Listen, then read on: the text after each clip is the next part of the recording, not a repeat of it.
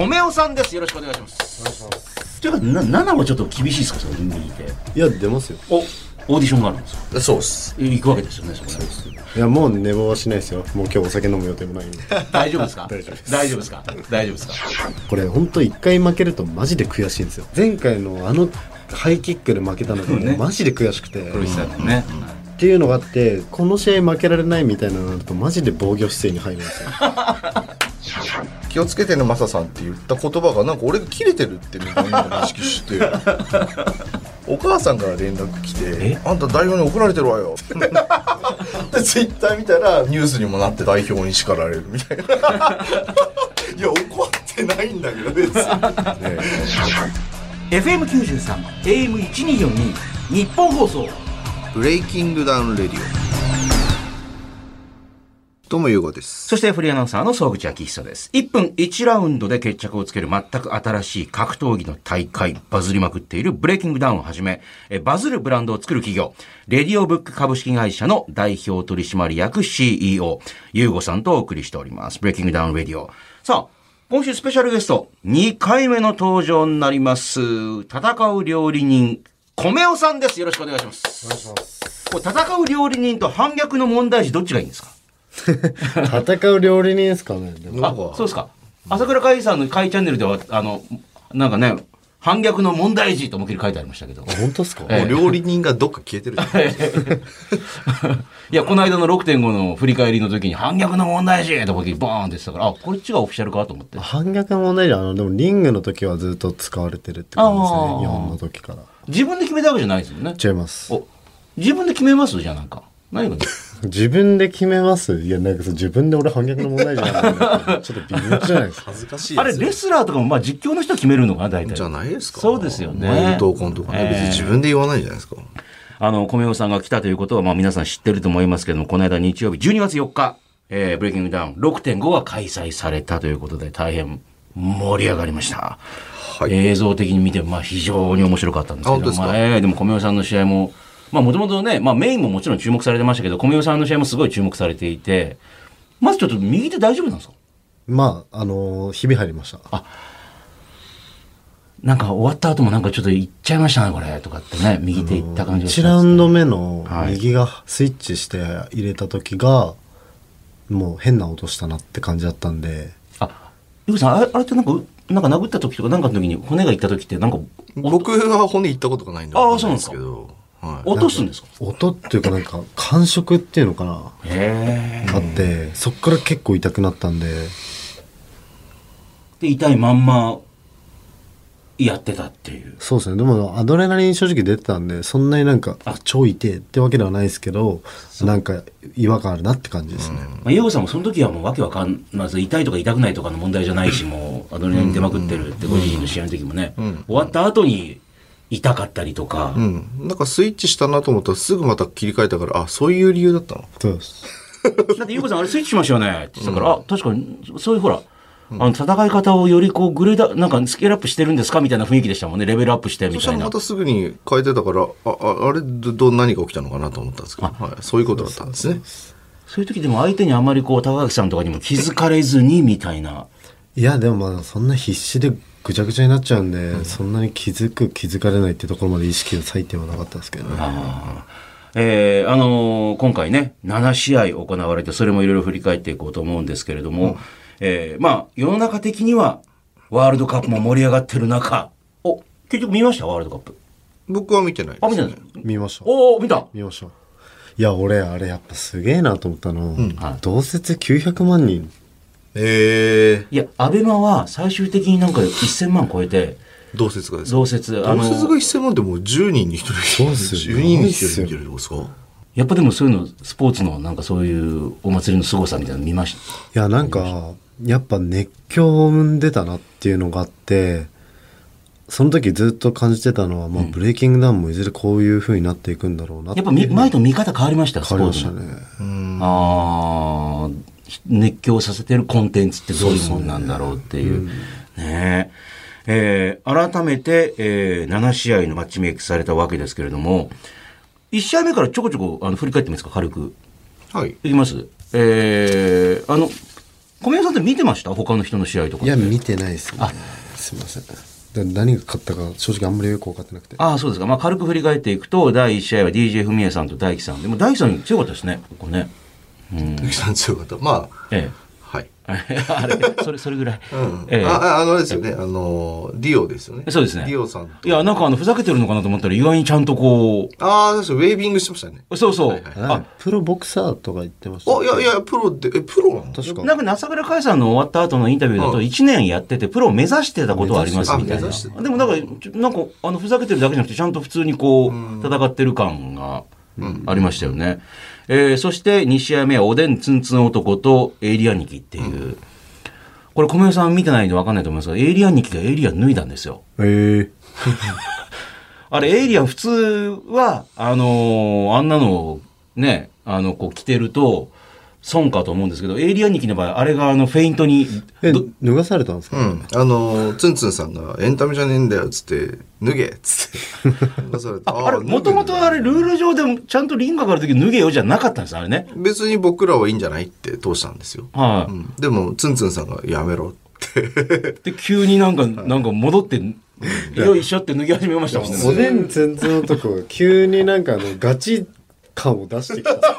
いや、あの、オーディションの時は、あ、おでんツンツンのキャラを思いっきり守ってるなと思って、おでん持ってきたりとかしてっていう。煽り V がねなんか意外となんか人情派な感じになってたんですよ。あの二人の煽り V が。なんかえっとエイリアンニキの方もねなんか発達障害かな。あそうそうですね。で、あの、お姉ちゃんとかから、これ頑張れてるじゃないとかっていう結構いい話になってて。おでんつんつん男の方も、なんか一回俺は世間からもう本当に叩かれまくったけど、こういうやつでも復活できるっていうのを見てほしいみたいな。あれいい話になってるぞみたいな。まあおでんツンツンをしたことがいた彼の何だったのかよくわかんないんで そこにねまあなんかその別に米尾君とかだったらまだストーリーあるんですけど、ええおでんをツンツンしたことっていうと一体彼の中で何が動いてそんなことしたのかがわかんないんで。周りから見たら単なる迷惑男でしゃべる時はね、普通に。誰よりも泣いてましたからね。いや、終わった後すごかったですよね。誰よ。りも泣いてましたよ。なんか慰めた。なんか俺にハグしてきたんで おおうまあ勝つには練習しかねえわみたいな。いや、だからその朝倉海さんのやつ見ても、もう、突っ伏してもう、大人がこう、ふわーって泣いてるから、そんなにここにかけてたんだと思って。うん。だからなんかおおっていう感じでしたね。なんかあまあそれじゃあすごいいいことだったいやいんですよ。やね、ちょっと感動、なんか逆にちょっとこう、そうあ感動になったんだこっちっていう、ね、判定も多分一人多分誰か割れてる感じですか？ドローですか？あの、秋山さんがどう僕とみくるさんがあのエイリアンの話ですね、あの顎は上がってる。結構クリーンヒットしてるんで、うんうん。まあ、それで僕はあのエイリアンの方に。でもみくるさんとは同じような理由で、思ったよりもちゃんと普通に試合をしようとしていたっていうのもっとふざけたりするのかと思って。まあそうですね、まあ、まだ2人多分その1試合目と2試合目で技術論はないんですけど、まあ、思いだけをバンバンぶつかり合って。ね。でもエイリアンにもエイリアンを脱いだ後にちゃんと背中にエイリアン書いてましたから、なんか、ああ書いてましたねもともと脱ぐ予定ないのに書いてま。したね重心サンダーライガーがあのマスクかぶって、ね、脱いだ後のそうそうそう。もう一枚、そうそうそうそう。もう一枚マスクだっていうね。えー、さあ、そして、第3試合目は、川島さんと、えー、八さんね、八さん。ね。やっぱ川島君すごいうんですね、すごいすごい面白いですねやっぱ彼は。いや、これ、みくるさんのチャンネルとかに出てる八さんとかで最近はフィーチャーされたりしてて、まあ相当強いなみたいな感じだったら、こう川島さん、強い。やっぱた、どういう強さなんですか、あれなんか。なんかやっぱあの勝負どころの勘どころと当て勘とあの回転力じゃないですかね。うーん。やっぱもうなんか試合の時ネジぶっ飛んでますよね彼、うん。あ、そうですか。うーん。まあ本当に1分に適した戦い戦い方をね、割となんか人格変わってますもんね、確かに。普段はいい子。普段すっげえいい子なんですけど、映像で見てもらおちょっと穏やかなっていうそうそうか感じですけど、私試合中なんかもうめちゃめちゃやからじゃないですか。いやそれはいやその言い方は別にブレイキングダウンなんか戦い方としてはいいことですよ。別にね相手をもう圧倒していくっていうことです、まあねさすがにね第ワンから出てるから。ミスターブレイキングダウンっていうえね、いやでもその看板通りの。え期待通りのね試合をしていただいて、でもごめんなさい胸毛ニキはい。ね。キャラクターもいいし別に弱いわけじゃないから。あ全然全然うん。プロレスラーとして真っ向でねこの一回やってね、前回誰に勝ってあのなんかあの墨田家に墨田すすそう墨田家にマーク2 そうそうそう。橋さんもこのまま、まあ、何出るか分かんないですけど、ブレイキングダウンの中でもまたまた出てくることもあるであろう。とそうですね。はい期待したいですね。えー、そして続いてもこれも気になってました、オグちゃんとモハンドラゴンっていう、あの、まあ、ちょっと笑っちゃうような因縁があったっていうね。笑っちゃうよねいや、モハン、まあ。モハンって言ったらいないっていう。そうですね。ね。それ前回そうですね。あの、オグちゃんがすごくもう完全に、モハンさんをなんか勉強してきてて、いや、モハンさんもだって、まあ、前回のこともあったから、今回は雪辱戦ということで超気合が入ってたんじゃないかと思うんですけど。完全に右フック読んでても、ガードとかわしとで、でその後のカウンターもしっかりやられたんで、ももぐちゃん全部作戦ハマったってうもう完全全にハマってたね。うん。多分もう完全に作戦勝ちですね。で、オグちゃんとはその、小宮さんとかって一緒にトレーニングしたりとか。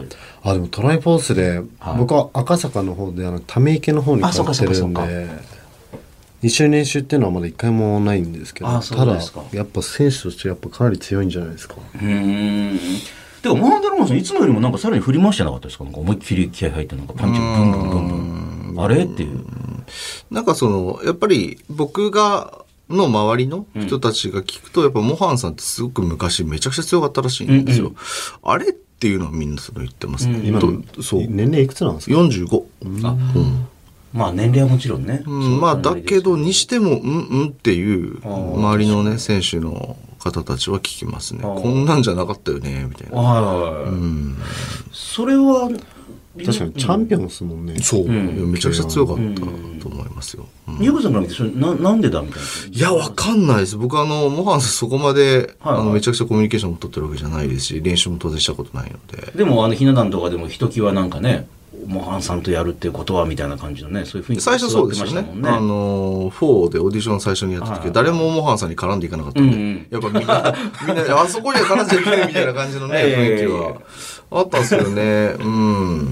実際、まさにね、その、6のオーディションの時から、えっていう感じ、うんそうですね。崩れるみたいな感じになって。まあそれもまた人間参加じゃないですか。ああね、いやいやでしかもこのその朝倉海さんのあの動画でもこう話しかけようと思ってもうもうブワーっていっちゃってなんか話せないみたいな海さんもちょっとこれ話しかけられないみたいなそういう雰囲気だったんでまあでもまだ別にリマッチじゃないにせよ何らかのこうまあ彼次第じゃないですか。モハンさん次第じゃないですか、それは。うんはあと奥ちゃんも選手として出ないんですか？い。で、本人は言ってますね。超もったいない気がしたんですけど、なんかあんなにこうね、まさに1分間でありながらちゃんとこう対策を取って、作戦を立ててそれをできる人って普通、まあ小宮さんもそうかもしれませんけど、やっぱもう興奮しちゃうと、あの考えてたこととか多分忘れちゃったりとかって、するわけでしょ、だって。まあ選手のサポートとかそっちにもあるんじゃないですか、しっかりとうして。ん。ああ、おっしゃってましたね。リクトさんとかね。そうですねあの、はい勝てるようにしますからって言ってましたもんね。えー、そして、第5試合目が歳三さんと富澤さんということで。うんこれ、富澤さん強かったですね、なんかね。当たり前に強いまあ、もちろん強いんですけど、でも歳三さんも今まで結構いい感じで来てたわけだからっていう。歳三くんは僕はちょっと、うん。うーん、課題をちゃんとしっかりクリアできなかったなと思いました。あそれどういうことですか？あの、僕これ事前に動画撮ってたんですけはど、歳三くんが一番どっちに行くのっていうところは僕の中で見えてなくて、エンタメ系なのか、そんかガチ勢なのか。あの、っていう。5で彼出てきたと、うん。出てきたんですけど、その時って、歳三くんとあの、購買日記、はいはい野原空く。同じようなキャラ付けだったと思うんですうよ。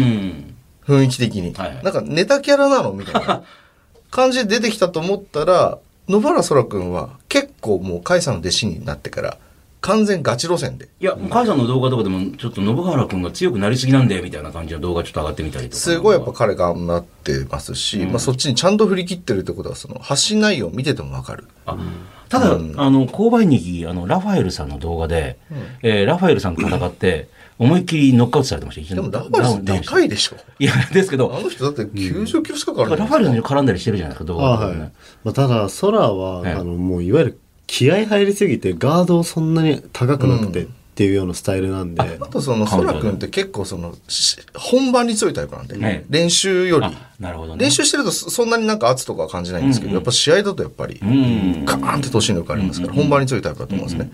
あと発信内容もやっぱすごく頑張ってる内容をしっかり発信してるから。確かに、わかりやすいんですけど、としつおくんって僕らから見てても、多分これ一般の人から見てもその、どっちなのっていうのが分かりづらいんですまあ入場とか完全にエンタメに振り切ってますもんなんかね。ですし、その YouTube の内容とか見ててもなんか、その、ちょっとなんか、練習してる風景があんまり見えないというか、あ別にどっちでもいいんですよ。うんどどっちかに触れるんだらどっちでもいいんですけど、だから、君どっちに行くんだっけっていうところを僕ら運営サイトとしては見たかったんですよ。うん。あんだけあ Breaking それもあって。も6.5っていう Breaking、そうです。ドリーム、ドリームって言ってんだったら、そんなかけてんだ、かけてんだ言ったら、じゃあどういうもんなんだろうっていうので、だって彼、最初、誰だっけ、あの、オグちゃんとそれこそやって、負けたんですよ。負けても、その姿勢に対して僕らは胸打たれたから、次も使っていったんですよ。だから富澤さんに対してもそれを期待してたんですけど、ちょっとなんかこの、ひ引きながら、その戦略に行ってしまって、印象も悪い。うん。あれ？っていう。のこれはどっちなんだっけ？っていう。ちょっと僕はあの試合は割と消化不良でした。なるほどね、はい。えどう？いやでもまあなんか歳三の、まあ、指導、えっとセコンドについてたみっくんーうん。がいたと思うんですけど、まあその事前の作戦っぽいのがなんか割と回る？足使って回りながら。回りながら戦うっていうようなスタンスの練習をずっとしてたんですけど、ただまあ富澤君がまあむ打ち合ってくる選手じゃないですか、で唯一多分歳三が勝てたとしたら打ち合うことだったんですよ、もう足使ってもテクニックで絶対潰されちゃうので、でまあそこを歳三がやらなかったのが、まあ、今回の範囲とかなのかなとか、僕個人としては思いますけど、そうですね。なんかその、だから小手先って言っちゃいけないんだけど、その技術で叶うわけがないと思うんですね。あ向こうはプロでやってた方なんだから、気持ちで見せてほしかったなって思います。はい。まあこの2選手これからも、まあ、もちろん期待はしつつちょっとどういうふうになっていくのかっていうのを見つつみたいなそうですね。感じですかね。はい。はい、これはじゃあもうちょっと見てたんですか？じゃあこれ次の試合だっていうことで。ああ見ました。ちょっと。はそうですか。えー、そして、第6試合目が、フェザー級ワンマッチ、いよいよ米尾さんと高木裕二さんっていうね、えー、アウトサイダー出身の、まあ、二人とも、まあ、前回負けてるということで、えー、負け犬対決みたいなのもありましたけど、あの、この番組でも話題になりましたけど、あの、カイさんとかとね、ブレイキングダウン6で負けた人たちを集めて、特訓してみたっていう、あれ、本当きついんでしょ、あれ。階段はやばいっすよ。足本当動かなくなりますからね。階段とあとバービーってあれって見た目はなんか普通に体操してるみたいですけど、きついんですか？ねいやいやいやいや、あれきついっす。そうですか。あれきついっすよ。なんか立ってこう座しゃがんで足伸ばして戻ってって、いや伸ツイッターびてみたいな。のコメント欄コメントをしてくるやつらはあれをなんか余裕だと思ってるんですよ お前マジやってみろみたいななんかちょっと体操みたいな感じいやって思うじゃないですか、ええって思うんですけど、ええ普通のバービーだったんですがあそこに腕立て加わるんであ、そうか。あの、いた時についた時に、一回腕立てして、あ、それを10セットみたいな。えーっと50とか50セット。ああ、50回でワン50ワンセット。私があの、ホームページとかで見たやつは、10回がワンセットとかだから。うんで、よく見たらなんか、アメリカのその軍隊とかでもやられているみたいな。バービーはずっと軍隊とかでもやられてるうーん。特訓方法ですよ、人間のそういう訓練方法として最も理想的みたいなのも書いてあったんで、ああ足も極力でジャンプした時使ってその後体幹と腕立てで腕ってことですよね、まあでもそれやってなかったらやばかったと言ってましたやばかったです。だから体力はね。本当に体力の面で言ったらマジカイ君のおかげです、そうだよね。うん。それ呼んでくれなかったらもうほん、まあ、無理だった。いや無理でしょ。まあまあ負けてただろうっていうね、ええあのー延長再延長してっていう。まあなんかこれはなんか俺もうこれ完全な反省点があって、はい。俺なんかもう次の試合この試合負けられないみたいなのになるとマジで防御姿勢に入るんですよ いやそうだ。自分で言うのすごいですねそれ。そうなんですよ、ええ。でこれすごい良くないなと思って。いやまあねブレイキングダウンにおいては。これ本当一回負けるとマジで悔しいんですよ。いやいやそりゃそうでしょうよ。ねだって優吾さんも言ってました負けたらめちゃくちゃ悔しかったで負けるとめちゃめちゃ悔しいんですけど、ええ。ただその勝ったとしても、ま、その勝ち方が微妙っていうのがあるじゃないですか、あ、確かに1分間で自分出し切れないうちに終わっちゃったりとかってそうですそうねですそうです、はいはいで、まあ、負けるとか、まあ、勝つとかそのその一切抜きにしてとりあえず全力で戦って、うん負けたらそれもそれでいいわけですよ。ああそれも評価してくれますよね。ブレイキングダウンにおいて、まあ、勝ち負けよりも姿勢とかの方が割と重要視されてたりはするんで、うん。ただなんかわかんないですけど負けるのがすごい嫌すぎて。うん。なんか俺それ前回のあのハイキックで負けたのがもねうマジで悔しくて、黒石さんのね、はいっていうのがあってちょっと本当情けない試合したなっていうのが今回の試合でした。あ反省が先に出る。まあ一応勝ったけど。はい、いやまああんま嬉しくなかったですね。あそうっすか。なんかまさに死闘みたいな感じでしたけども二人ともフラフラになりながら最後までよく頑張ったみたいな。いやでもまあいや悔しかったですね。いやでも小宮さんのあの YouTube ではなんかあんなにあの延長延長になったのはもう絶対にあのおかしいってすごい愚痴ってましたよ最初はそうですね。ええ。最初はそうですよ。絶対盛り上げるためにわざとあれもうあのドローンしてんじゃないかおかしいだろうみたいな感じのこと言ってましたから。ちょっとムッとしてましたなんか。そういやこれはなんかいやもう言っていいですよいろいろ思ったこと。もう延長される予定とかないなかったんで正直。あそうのあそう予定予それは予定自分の中ではね。もうなんかもう、ブレイキングダウンってもう1分でしょみたいなのがなんか自分の中に刷り込まれてたんでこれもう俺途中いつまでやんだよみたいな。でもなんかもうとっさに出ちゃいましたもんね。あの12日とかの気持ちわかりましたよ。12人の気持ちはちょっ12匹はデスマッチだから。結果出るまでっていうね。そうそう。でもいやでも見ててもまあ面白かったんですけどえ何度もやっぱり延長していくんだっていうのが結構み見てる側もドキドキすると。あそれでもまあジやャッジするうん因縁があったんで、あまあやっぱね KO してなんぼじゃないですか、そこは。まあ試合前のこういい感じの煽り合いもありましたねい。ろいろね。別にこれい KO しなきゃいけないっていう当然ルールではなかったんですけど、多分ちゃんとしたちゃんとしたって言い方はおかしいですけどジャッジ、僕らってあの審査員席側でしか見れないので、まあそれ番組のね進行上ねしょうがないそう。でねそうなった時にやっぱりそのどっちが被弾しているかとかっていうのはまあ、それはまあ角度によって見えるものと見えないものがあるんですよ。でそうすると米尾君の戦い方って基本今自分でも言ってたけど下がりながらやっちゃってるから、うんこっちとしての印象としてはでも高木さんが攻めてるよね。うんで、もしかしたらちゃんと数えれば、ヒット数をちゃんとして数えれば、もしかしたら、米尾くんの方がヒットしてるのかもしれないけど、見え方としてこう下がりながら戦ってる、こっちは圧かけてる。で、見え方としてそこまでじゃあ、ななんですか、もう、顕著に、じゃあ高垣さんが全く押されてますっていう状況にも見えないってなると、まあまこれどっちってやっぱなんです最初の動画本当被弾率こっちが絶対多いだろうみたいなことずっとね、あの、いまあ自分の中のあったんですけど印象では。それさい、まあ、最終的にこれあの勝ったのマジ割と優吾さんのおかげであのコメントで「あもうあの二人とももう米尾君も下がり下がっちゃってるんで、うん。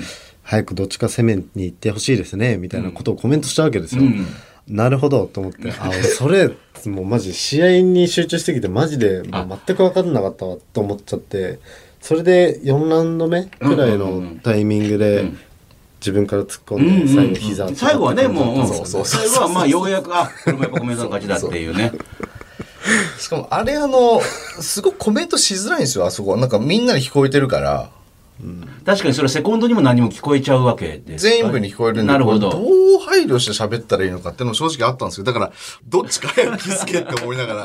もう選手にも聞こえないからこれみたいな。そうそうそうえー前に行け前に行けっていう。途中黒石がセコンドになんか言いに行ったじゃないですか、俺あの瞬間絶対「はい行け」って言ってんだろうなってマジで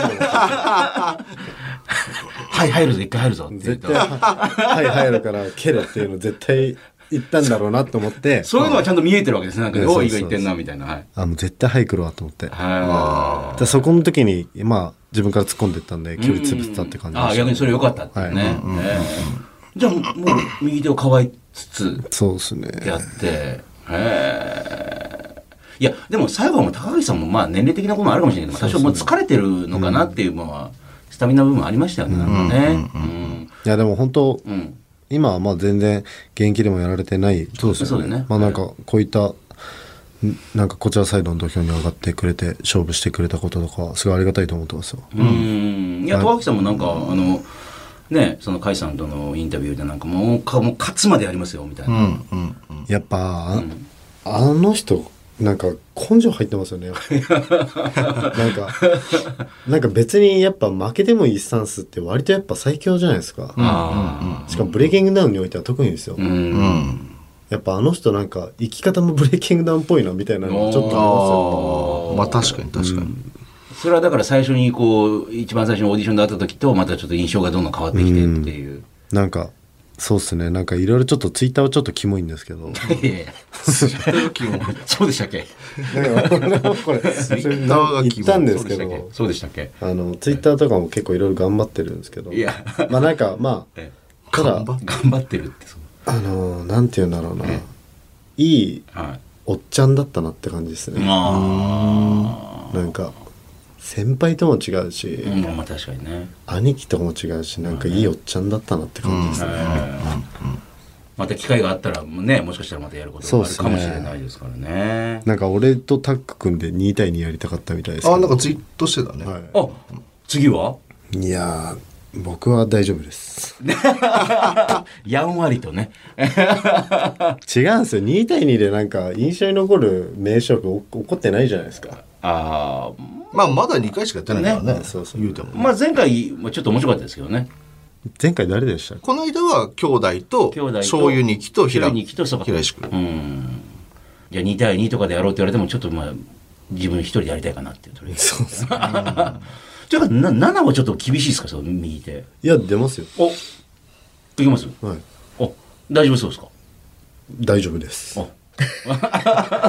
まああと3ヶ月はあるのかな、12、1まあね、あの2ヶ月くらいではかあ二ヶ月か。治るんで。あそうですか。ほんとちょうどいいタイミングで治るかなってそうですか。感じですえーちなみに、えー今日はね、こう収録しているのは金曜日の、えーまあ、夜なんですけれども、明日？オーディションがあるんですか？そうっす。明日の12月10朝です日、ね。朝、行くわけですよね、そこね。そうで。すね。いやもう寝坊はしないですよ。もう今日お酒飲む予定もないんで。大丈夫ですか？大丈夫です。大丈夫ですか？大丈夫ですか？朝早いですか、やっぱ？早いです。あなんで？8時です。早っ！いや俺早いな。んですよ。もうえ？今めっちゃ増えてきてるんですよね。もう人数が。いや、もう前回ももう、もうっていうぐらい増えてたでしょだって。それよりまた増えたんで。え、もともと増えたのだってもうギュッてまず最初に振りを、振り落としてるじゃないですか、だって。うんまた増えたんですそれがあ、今回はまた応募人数が前より増えたんでさらに。さらによくそれ最初に選ぶ人も大変ですね、それね。うん本当そう思いますだって動画とか送ってきてんのに。うんで、それを振り落とされたやつをまたさらにもう一回振り、また、か甲斐さんかなんかわかんないですけど、何、何あそうです見てねはいあの、陸斗さんとか。そうですそうですそれも相当時間かかるんで、もう、最後疲れたって言ってましたもんね。うんそうですね。じゃあ明日朝8時から終了予定何時ぐらいなんですか？もう56時じゃないですかいつも。うん。6時とか7時とかそのあほん。と結構しんどいっすよ。いや、こっちはほら、ああまりにも短い、まあ、うん短いっつってもね、そ、そこそこ時間ありますけど、それカットされたんじゃなくて、フルとかでなんか見れないかなぐらいの感じじゃん。こっちは見る方は。りうんうんああ見る方もしんどいと思う見るのはフルを多分面白くないと思うんですよ多分いや、だから、ヨウさんいつも言うんですよ。いや、そんな盛り上がってなかったとこもあったけど、でも、あの、編集されると超面白いな。いやそれあの編集の力ってやっぱ結構すげえなと思うあ、自分で思いました。オーディションとかで。やっぱなんかやっぱちょいちょいグダグダになるところもあったりするんでだって前回のバン中村さんの「あんたでもいいよ」なんて、ええ俺もうあのためだけに撮られてる そうなもんじゃないですかけどあれがなんかリアルで起こっちゃうことすらもうなんか映像にはめた瞬間めっちゃ絵になる、うん、確かに確かに。まあ、明日も多分いろんな人が米代さんに絡んでくるんでしょうけどね。そうですねねえ。前回から優吾さんに絡んでくる人も増えてきたっていうね。そうですねね、うん、だってカットされてるけどほら実は絡んでいた人もいたそうですね。何人かいましたね。ね、ダメですよ怒ったりしちゃ。いやーでもなんていうんですかね、もうあの空気感がそうさせるんですよ。わかんないですけど、ええ。もう本当になんか中二になれるんですよね。なれる中二病って言葉ありますけどまさに中二の頃の自分がそのまんま蘇ってくるってそうですね。なんかあのー、本当そうなんですよ。その時はすっげえ短気になっちゃうんですよ こうやってもうね2回目のゲストですけど非常に穏やかななんかね声をこう荒げることもなくみたいな。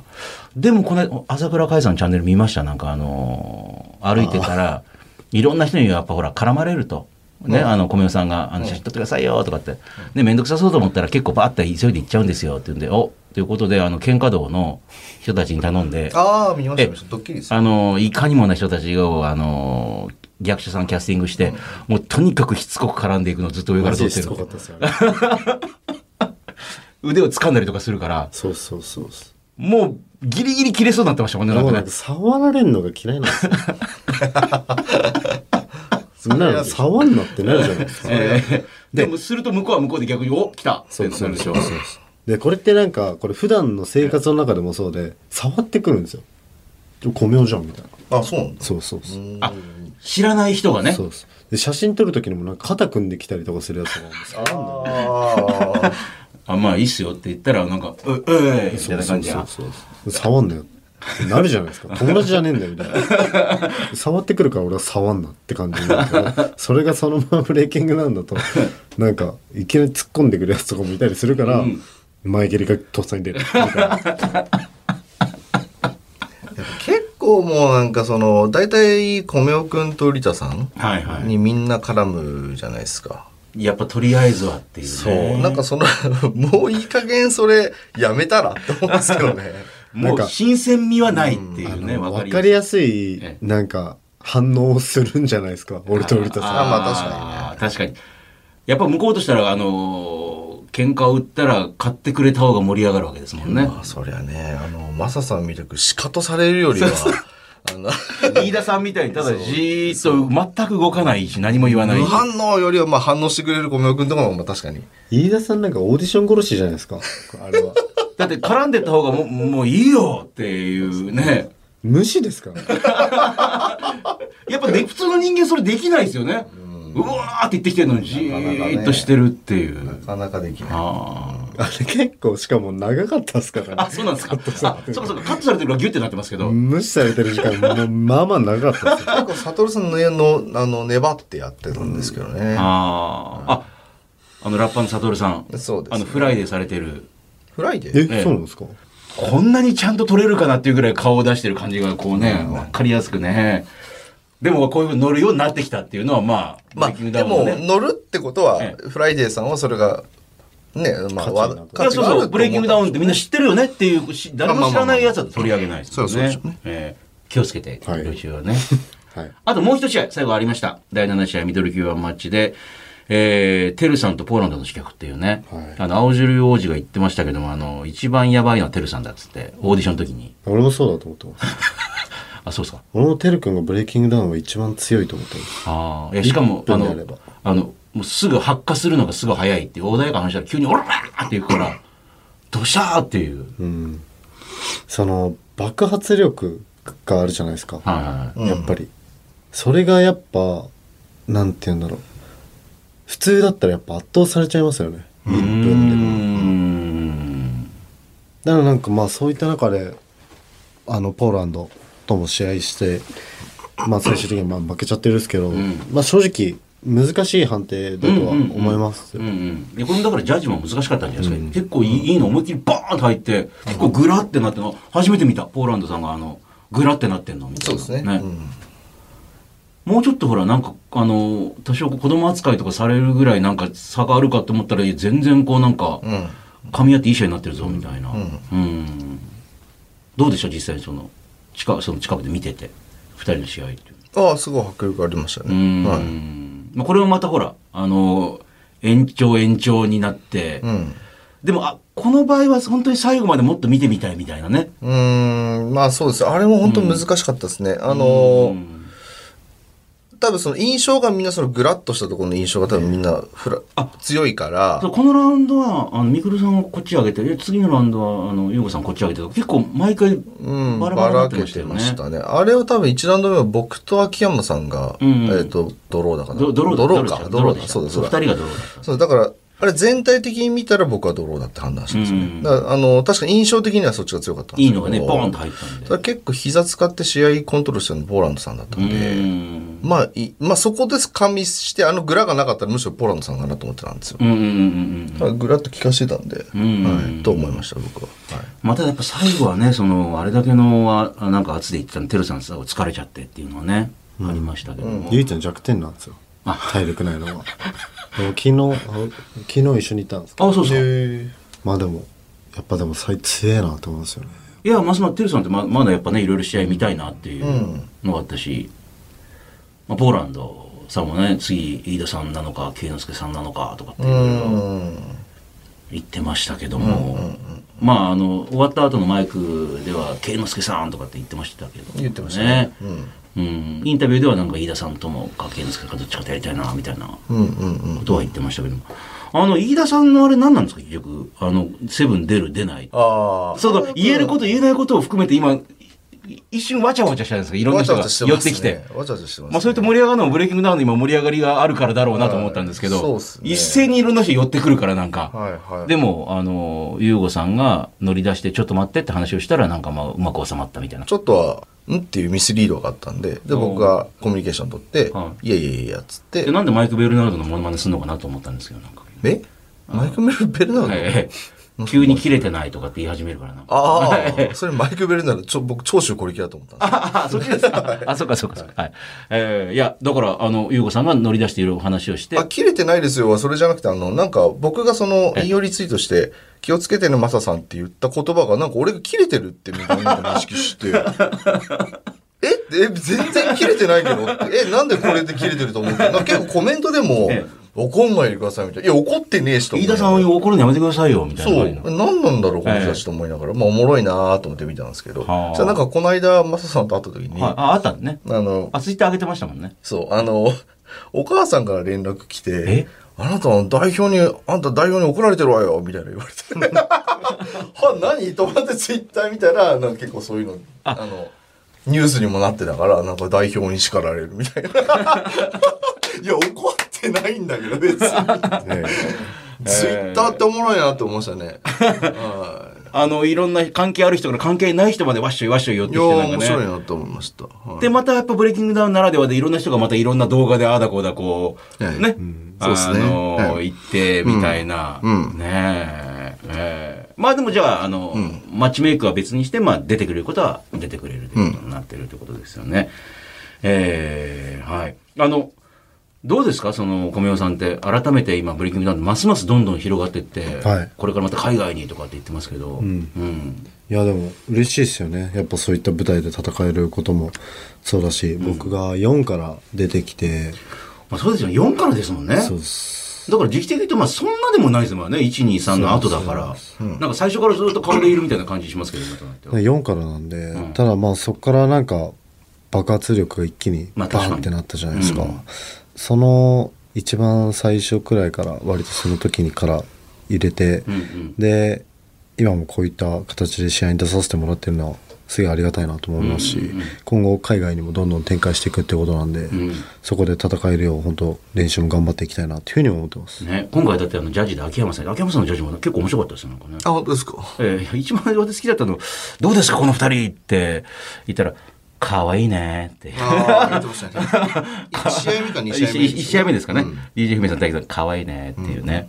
えーでもなんかやっぱ秋山さんいるとなんかこう、それだけでなんかちょっとこう、ピリッとするっていうかなんかね、うんうん、感じ日韓戦やろうって言ってましたね、なんか。そうですね。大体今、海外戦略の中での、まあ、日韓戦は実際、そういうふうにやっていこうって話をしてるんで。まあ、あの、いわゆる日本と韓国のそういうスポーツでの対抗意識みたいなのもあって、まあ盛り上がるのは絶対盛り上がるでしょうしね。うん。え、小宮さん、あの、まだね、もちろん決まってないですけど、セブンとかでやりたい人とかいるんですか？やりたい人、ええ。うーん。いやでもなんかそうっすね、やりたい選手はもちろんいるんですけど、はい。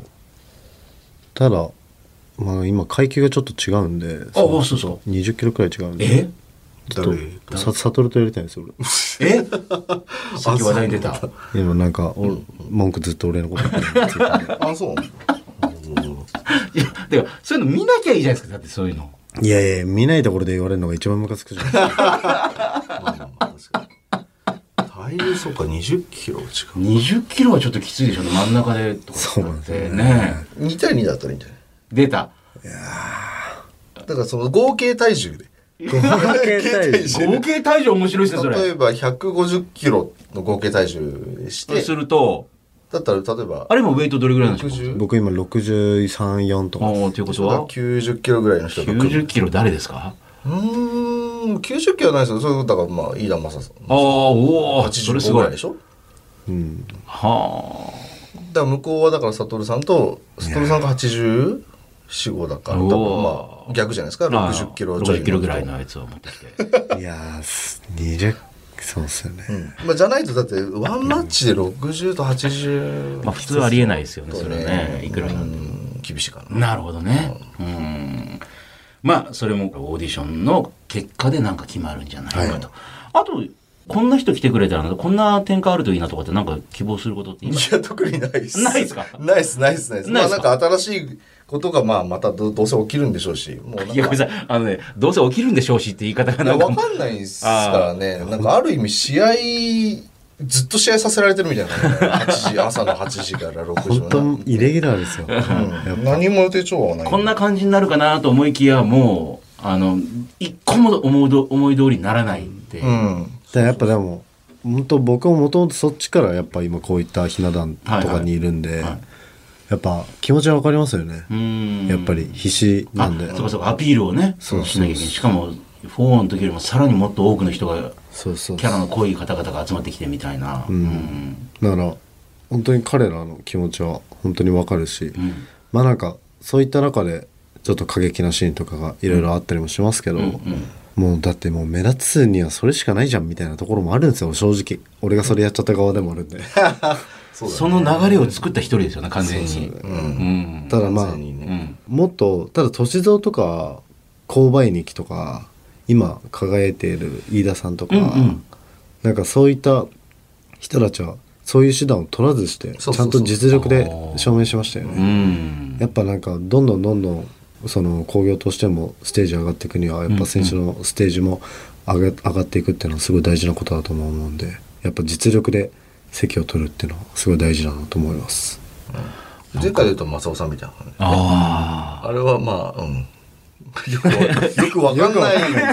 でももうあれは新しいやり方そうですよねそういうことだと思う。あでもあれを、まあ、トレースしてきたからって別にうまくいかないって多分まああれはもう出ちゃったから。もう出ちゃったからってね同じことやっても多分ダメだと思います。あーだから本当に激しいと思いますよ、毎回も。それを見たっていうなんかデジャブがあるとねああもうそれ見た見たってなっちゃうからっていうだから4で良かったですよね。だから小宮さんね。そうですね。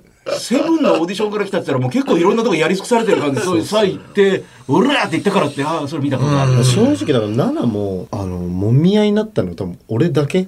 あ、シックスでしょ。あシックス。うんうん。ああ4ああいや4の時ね。はいはいはい。4の時。4でもみ合い、あともみ合いではないけどあれじゃない？あの、美咲さんと、あ久保田。あ、そう。ああとてるくんとヘズマ。あ、そうそう。でしたよね。やっぱなんかあの時はもうなんかもっとそれこそブレイキングダウンがそもそもそんなにまだバーンってなってなかった時だったんで、格闘技好きの人が知ってるそうです。って時だったんでここに出たら有名になれるみたいなのがなかったんで、うん。まあまあみんな割とガチであの喧嘩自慢たちが来たわけですよ。だからその中でやっぱ自分の立ち位置を証明するにはもう喧嘩しかなかったんで、うん。うん。うん。だからもうああいう手段になってしまったって感じですけど、ただ今はまあどんどんどんどん今本当に興行としてすごいでかくなってるんで、やっぱその中でまあ有名になりたいっていう人がまあかなり多いと思うんですけど、そういった中でどういうやり方をするのかはまあそれぞれ考えてくるんだろうなと思うんですけど、相談されますいや出たいんですけどとめっちゃ来ますよ俺そういつらに毎回の俺これもうみんなから来るからやめてもらっていいですか で正直うざいっす なんか、ね。あの別になんかそう俺でどうこうもできないわけですよ。出してやるよってわけにもいかないしっていうね。そうそうそんな権限何もないの、ええ。選手に。あとアドバイスしたからってそれやったからって別にうまくいくかどうかわかんないしどうなるかわかんない。ね。そうそうそう。だからなんかこうした方がいいんじゃないとかは言えるんですけどなんとか出してくださいよみたいな長文の LINE とか。いやもう超うざくて。え LINE って？LINE で？知り合いってこと？そうですあ、知り合いか。知り合い知り合いだから。完全に無視するのもどうなんだろうなみたいな感じに仕方してますけど。あそうですかも。うまあ、やっぱツイッターとかでも今めちゃくちゃ多いですけど、あ DM で。そう。うわいやそれ俺に言わないでもらっていいっすか？みたいな。もうこれに関してはもう時と運。とかそうその場のねしかも誰と一緒に出るかってそのね、なんか何人かで出るこうグループもありますよね、そのそう運もね。本当、結構本当それも大事だったりするんで、うんもね。なんかその中でなんかもう俺にいくら熱意を伝えたところで もうそんなもんいっぱい来てるわけですよ、まあす正直。もうそれをなんか全部答えるとかもう体力こっちも持たないし。だ からもうとりあえずなんかその中でちゃんと自分の席を貸し取れよっていう気概が欲しいですね、なるほどね。ゆうごさんのとこにももう激しくいろんなところから。それいっぱい来ます。よ知り合いも知り合いじゃない人も。あ、知り合いだったらやっぱね、あんまり無限にもできないし、どうせめんどくさいなとかってあるんでしょあいやいやあの無理っすって。無理っすっていうか面白本当に面白かったら、ん。あじゃあ見せてくださいはなりますけど大体そういう人たちってなんかそんなに面白くない人を押してこられるんで えそんなことされても無理ですよっていう俺いけると思うんだよねみたいな。なんか謎の自信があるわけ。で すまあでも自分も最初は謎の自信で来たわけじゃないですか。いやまあそうなんですけど、えまあなんかええ。ただ今そんなに広いもんじゃないんで 狭きもんじゃないですか。そう超倍率で言ったら超低いわけですよ、え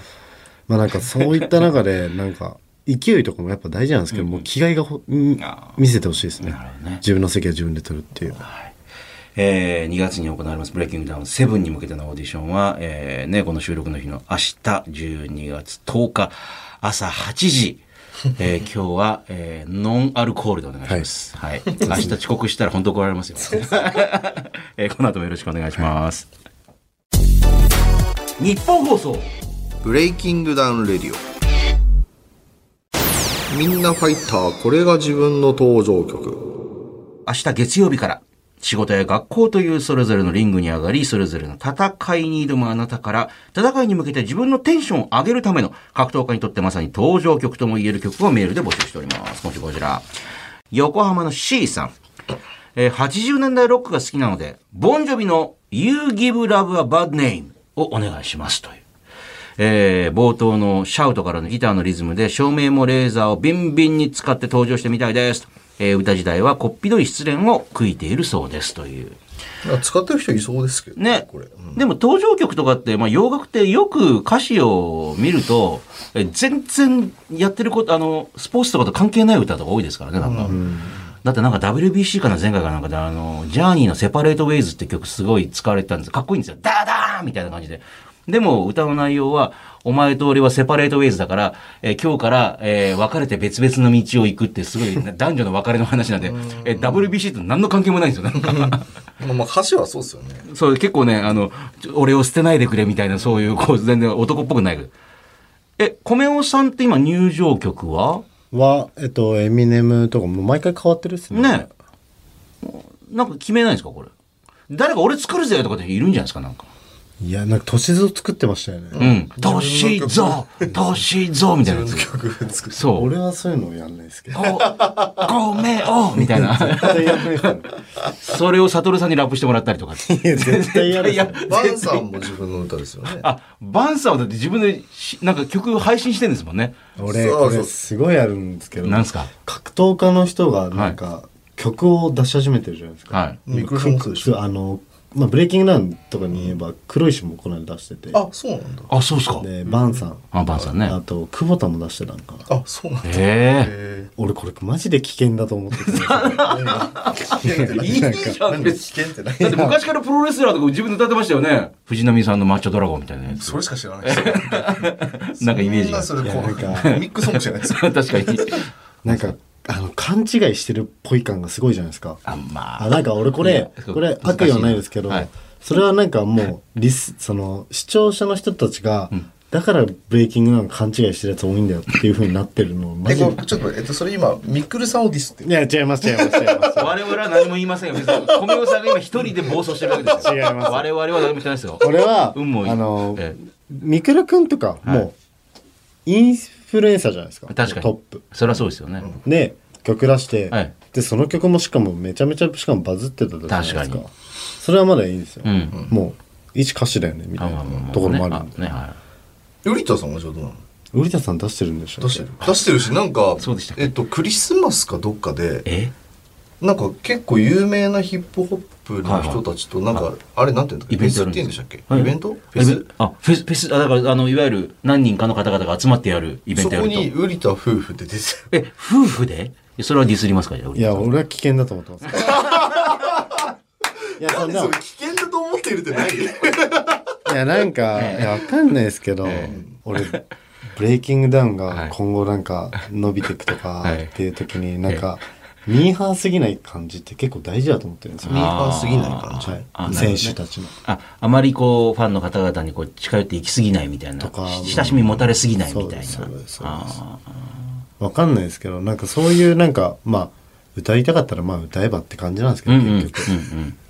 ただなんかちょっとバズって知名度がついて、なんか多方面にいろいろやっちゃうのはなんかちょっと違うなとか思ったりしますけど、まあ、これは個人の活動なんで別にね、代表がね、ちょっと待ってっていう。いや別にいや、CD 出します。いや、代表と話し合って出さないことにしました。みたいな俺は。絶対出さないって感じです それなんか音楽に対するとこだけなんかあれなの？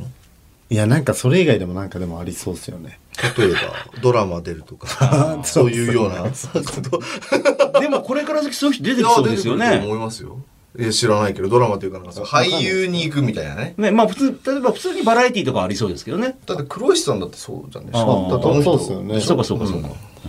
わかんないですけどなんか。オファーあるかもしれないですよ。そういやだどうすんの僕ドラマ出るわけないじゃないですか。いやなんか似たようなことやってたじゃん。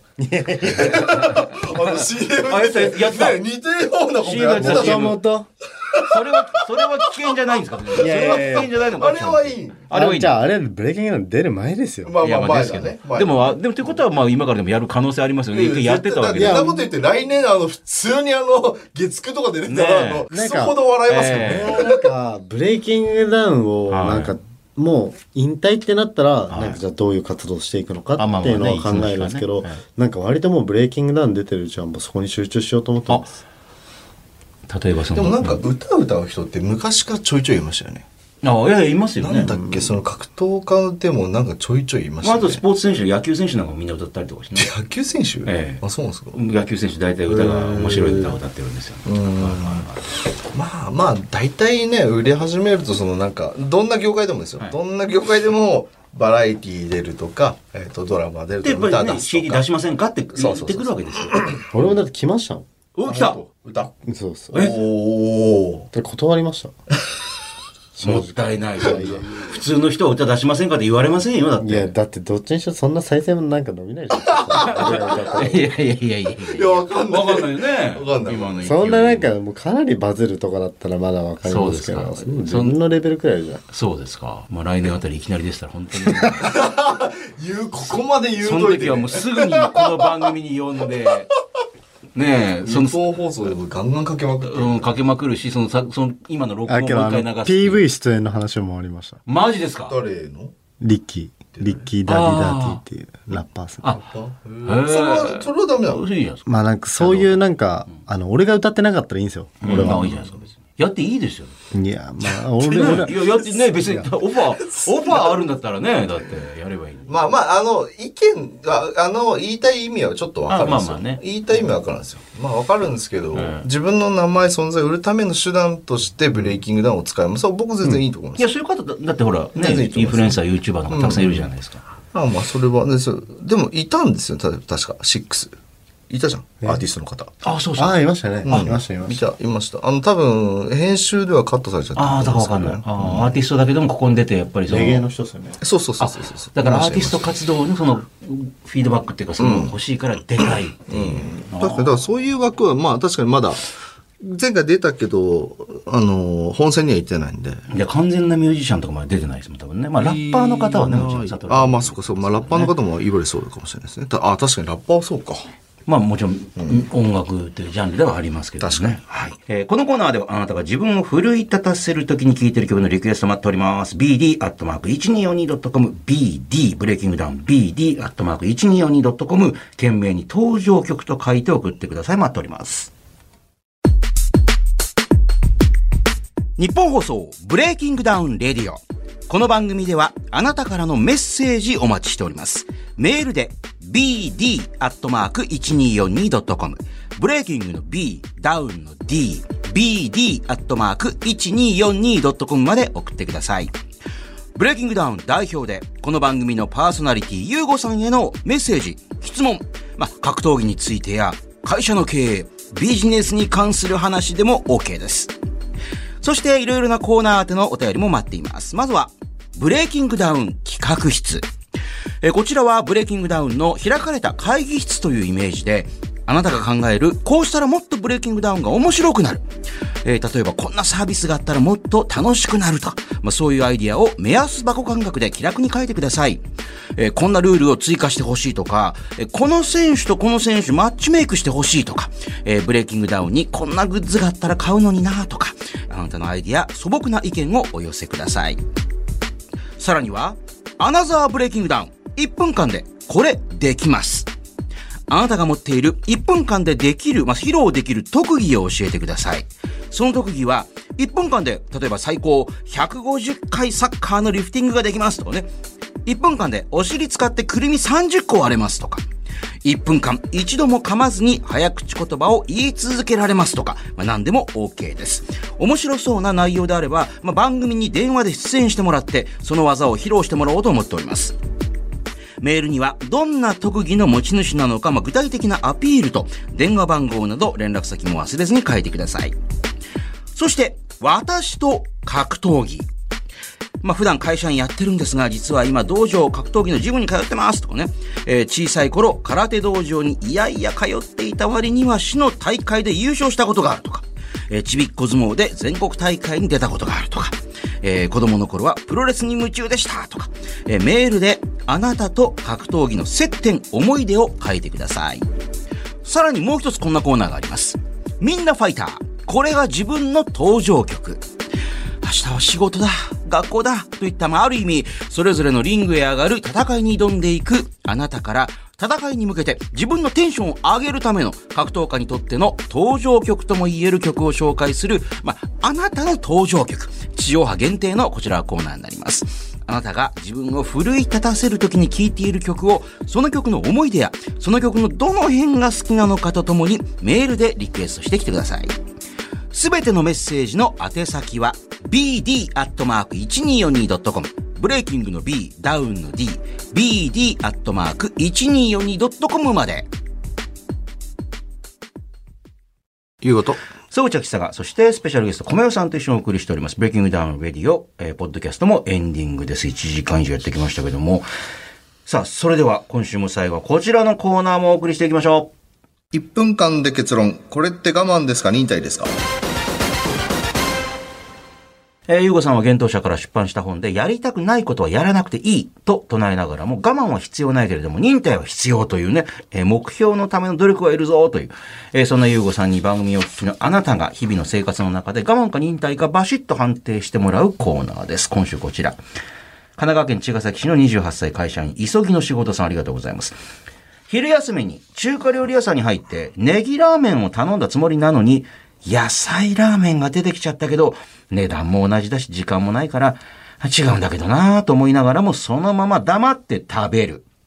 これは我慢ですか？忍耐ですか？それとも食べてる途中でライスを追加で注文しちゃった僕は食べられれば何でもいいタイプなんですか？って聞いておりますけど。こういう時って何も言わないタイプですか？なんかあ、違う？俺言いますあ、言いますか？いや、絶対言った方がいいでしょ。こんなの。でも言うとほら、もう作り直してくる、まあ、時間かかんなとかっていう。そのまあ時間がないっていう条件のもとであればまあ仕方ないとは思うんですけどえそれがまあ本当にそんなに時間がないのかみたいなところもあまあります確かにね、昼休みぐらい。な。でもやっぱり料理とかにはいろいろ、なんか、ちゃんと一個一回一回美味しいもの食べたいとかってなんかそうですね。なんか単純になんか美味しいものというよりかはなんかその、美味しいって僕は作れるものだと思ってるんでそれ料理以外のもので。は、料理以外のものそうです、なんかその感受性の話じゃないですかうーん。例えば僕単純にめちゃめちゃ喉乾いた時の水がめちゃめちゃ美味しいみたいなものとかもそうですしなんか環境にされ左右されやすいものだと思うんで、なんかそういった時に結構僕はいわゆる予約困難点とかっていうよりかも、よりもなんか料理人の顔がすごい出てるような料理とかがすごい好きです。なるほど。みんなが、あの、みんなに人気の店だけじゃなくてっていう。じゃあ、パッて見た瞬間にわかります？こうやって。あなんかその一工夫されてるなっていうのが料理の中にあればすごいわかります。いわゆるなんかその無難なラーメンとか出されてもちょっと困るわけですよ。無難なラーメン。ただなんかなんでこのラーメンをやろうと思ったんだろうっていうところの なんか考えた時に 何も一工夫されてなかったら俺はすごいがっかりです。ねああ。少しでも何かその人の顔が見えるようなものがあると、おーって思う。そうですね。ヨウさんどうなんですか？うん。まあちょっと近いかもしれないですね。そうですか。なんかもう死ぬまでって回数限られてるじゃないですか。食べれる量が。あんまりなんかその別にいいんですよ。カップラーメンでもいいですよ。うん。全然いいんですけど、うん。自分が今これを食べたいと思ったものをちゃんと食べたいので、うん。なんか思ってたんと違うとか、あの、そういうのが来たらもう激高します。ウーバーでたまにあるじゃない、はいはいある？はいじゃん。はいはいあの、違うのが来た時間に、もうイラッとします。だって、今これを食べたいからこれ頼んだ体が全部そういう感じになって待ってんのに、おいっていう。そうです。だからその高いものとか安いものと関係なく、シンプルに今はこれ食べたかったからこれが食いたい。だからさっきのそのネギラーメンネギラーメンと思ったら野菜ラーメン来たぞ。いや、もう、激高レベルです、そんなもん。いや、ふざけるな。作り直してくれっていうね。つまあ、どうしてもその店で食いたいネギラーメンだったんだったら作り直してあくれ、もう出ちゃうタイプでもうもういいって出ちゃうタイプでしょ。えっと、あの、自分ちゃんと、なんですかね、割とあんまりはい、冒険しないんですよ、食べ物あ。あ意外と。おおそう、確かにそうかもしれない。あの、もう、ここで、その、美味しいって分かってるものを食べたい。はいはいあの、まあ、たまに冒険しますよ。うんたまにしますけど、うん。だから、それが違ってくるものができた時点で、いやいやいやいやってなるのでだってその店のこれが食べたかったのに違うのが怒られたら。ああ。うん。え、小宮さんって今、今一番何食べたいんですか？今ですか？は今そばとか食べたいですねおーい。あそばすごい好きであ、俺も好き、そば。そばすごい好きあ。ざるそばみたいいやー僕あったかいのとかでな。あ、そうですか。すごいですね山菜そばとかすごい好き山菜そば。どこのそばが好き？あるんですか？あでもこれ山菜そばじゃないですけど京都の店名前何だったか覚京都店。えてないですけどえらいこだわりがありますねニシンそばあ、ニシンそば。ば。へえ。めちゃめちゃうまかったですねいまだに思い出すぐらいうまかった。感動しました俺刑務所出て一人で京都行ったんですようん。なんか京都一人で行きたくなってへえ。で京都行って一人で初めてその一人旅行の時に立ち寄ったお店がそこででもそれってさっきの喉が渇いてる時と少し、まあなんかあるかもしれないですね。そうですね、うん。その一人でね、そういうところに行って食べたニシンそば。そうですね。へえ。その店ちょっと思い出したら教えてください。はいぜひね。ええはい。えーこちらのコーナーへのメールは件名にどっちと書いて番組まで送ってきてください。というわけでお送りしてきました BreakingDown RADIO。この地上波バージョンは放送から1週間以内ならラジコというアプリでもう一回聞けます。そちらもぜひ。そしてこの番組、ポッドキャスト、おおむね1時間、フルバージョン配信中です。えーこちら番組のホームページをはじめ、ラジオクラウド、アップルポッドキャスト、スポティファイなど、ポッドキャスト主要サービスでも聞けます。えーブレイキングダウンレディオ、ユーゴ、総口など、ぜひ検索して聞いてみてください。じゃあ明日、ね、オーディション、朝から夕方まで、夜までか。夜ですね。頑張ってください。楽しみに、はいありこれね、がとうございます動画楽しみにしております。ほんじゃあ今週はこの辺でお会いいたい。さあ、内田いいことゲストは、小宮でしたじゃあまた次回。また次回。